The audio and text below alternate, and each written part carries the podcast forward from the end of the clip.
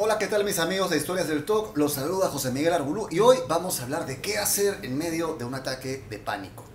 Todos los que tenemos trastornos de ansiedad de algún tipo, probablemente sabemos lo que es un ataque de pánico, esos momentos en que de repente todo explota, tus nervios están en un pico, tu corazón bombea como loco, la adrenalina está corriendo, tienes la sangre fluyendo a borbotones por todas tus venas y tus arterias y estás completamente acelerado y tu mente va a mil. Uno se pregunta, ¿qué hago en ese momento?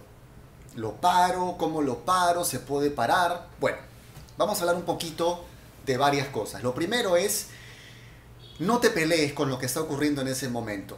Es decir, aprende a observar fisiológicamente qué está pasando. El problema de un ataque de pánico es que no estás aceptando la ansiedad. Y al no aceptar la fisiología de lo que está pasando y cargarle un contenido mental, y una interpretación catastrófica que a veces es automática, tu cerebro envía más señales de peligro, siente más peligro, descarga más reacciones de peligro en tu cuerpo. Entonces, por eso es tan importante trabajar mindfulness, meditación, observación de las emociones y las sensaciones físicas, para que cuando tengas un pico de ansiedad, aprendas a identificar que es algo normal. Es decir, el mindfulness no te va a asegurar que no tengas ansiedad, pero te va a ayudar a que no tengas pánico. ¿Se entiende la idea?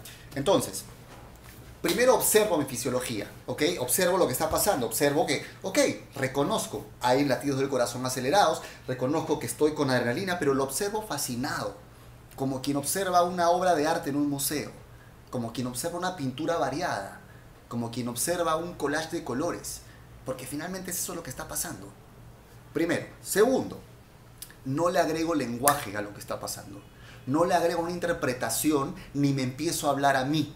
Porque al empezar a hablarte a ti, estás agregando la racionalización, le estás dando al cerebro la razón de que hay peligro, tanto que hay que argumentarle algo en contra. Y comienza la pelea. Mi cuerpo contra mi lenguaje. El cuerpo te está botando adrenalina, latidos, eh, eh, taquicardias, aceleración de las funciones vitales y tú estás peleándole en contra diciendo, no, todo va a estar bien, no pasa nada. ¿Qué estás haciendo? Peleando. Pero ¿qué pasa si yo empiezo a observar? ¿Qué pasa si empiezo a observar los latidos, empiezo a observar el flujo sanguíneo? ¿Qué pasa si no me meto a la discusión? Eso también eh, me lleva al punto de que un ataque de pánico no lo vas a poder manejar justamente por hablar, sino por usar tu propio cuerpo, como la respiración.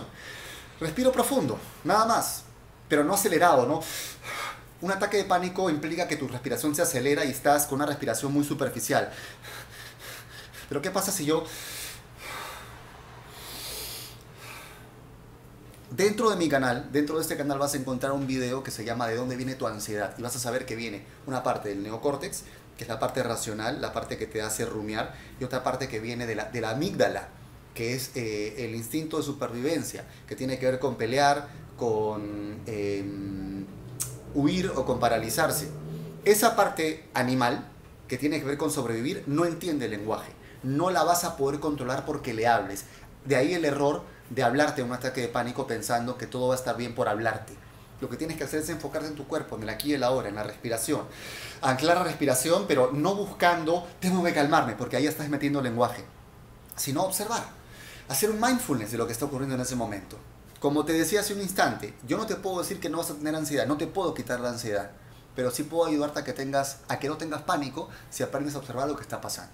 Entonces, observar tu cuerpo, enfocarte en el aquí y la hora de tu cuerpo. Segundo, no agregarle lenguaje. ¿Ok? Eh, tercero, trabajar desde el propio cuerpo, no solamente observar, sino eh, pasar a otra instancia que es mirar, o sea, trabajar desde el uso del movimiento, desde la respiración profunda, desde el moverme, desde el estar aquí, presente. No desde rumiar, tratando de convencer a mi cerebro por qué ha hecho mal en enviar adrenalina. O sea, imagínate, imagínate tú que le hables a un perro no, no me muerdas, no, no me muerdas, no, no me ataques, cálmate. ¿Te va a entender? No te va a entender. Pero ¿qué pasa si al perro lo acaricias? ¿Qué pasa si le das un abrazo? ¿Qué pasa si le haces cariñito en la cabeza? ¿Qué pasa si le das contacto? Ahí cambia la cosa. El animal en tu cerebro es exactamente igual. No entiende lenguaje verbal.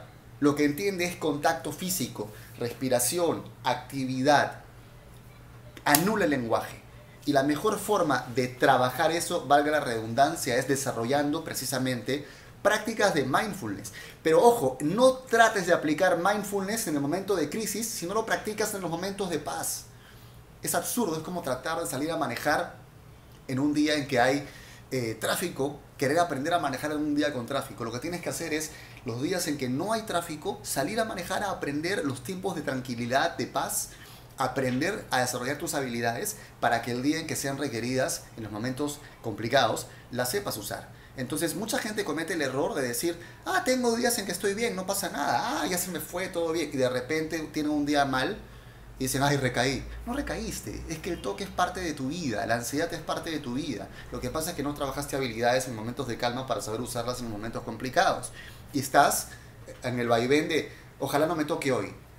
A mí me da igual si me toca hoy o no me toca hoy porque independientemente de si me toque hoy o no, voy a vivir según mis valores y he desarrollado habilidades meditando todos los días, trabajando mindfulness todos los días. El día que me toque examen en un lugar, digo, ya está. O sea, ni siquiera voy a ponerme ya a comentarlo. Yo era antes de los que se ponían a decir, uy, me ha pasado esto. Y ahora, y trataba de reconfirmar. Y le preguntaba a alguien que también tenía lo mismo. Y le preguntaba a mi terapeuta. Y de nuevo me metí a internet a buscar. Y decía, pero si tú ya sabes lo que es, ¿por qué le das vueltas al tema? ¿Por qué mejor no te enfocas en trabajar las habilidades en los momentos de paz y cuando ocurra esto, ya, ¿para qué le vas a dar vueltas? ¿Para qué vas a buscar una reinterpretación si tú ya sabes cómo es cuando pasa? No le des más energía a eso, no le des más vida a eso. Simplemente enfócate en el aquí y el ahora. Entonces recuerda esas tres, esos tres tips para poder conducirte de la mejor manera en un ataque de pánico. No te pelees, enfócate en el cuerpo, enfócate en el aquí y el ahora. Observa, observa lo que está ocurriendo en tu cuerpo, obsérvalo pero sin juicio. Es decir, segundo punto, no le metas lenguaje, no se trata de una discusión entre tu cuerpo y tu mente,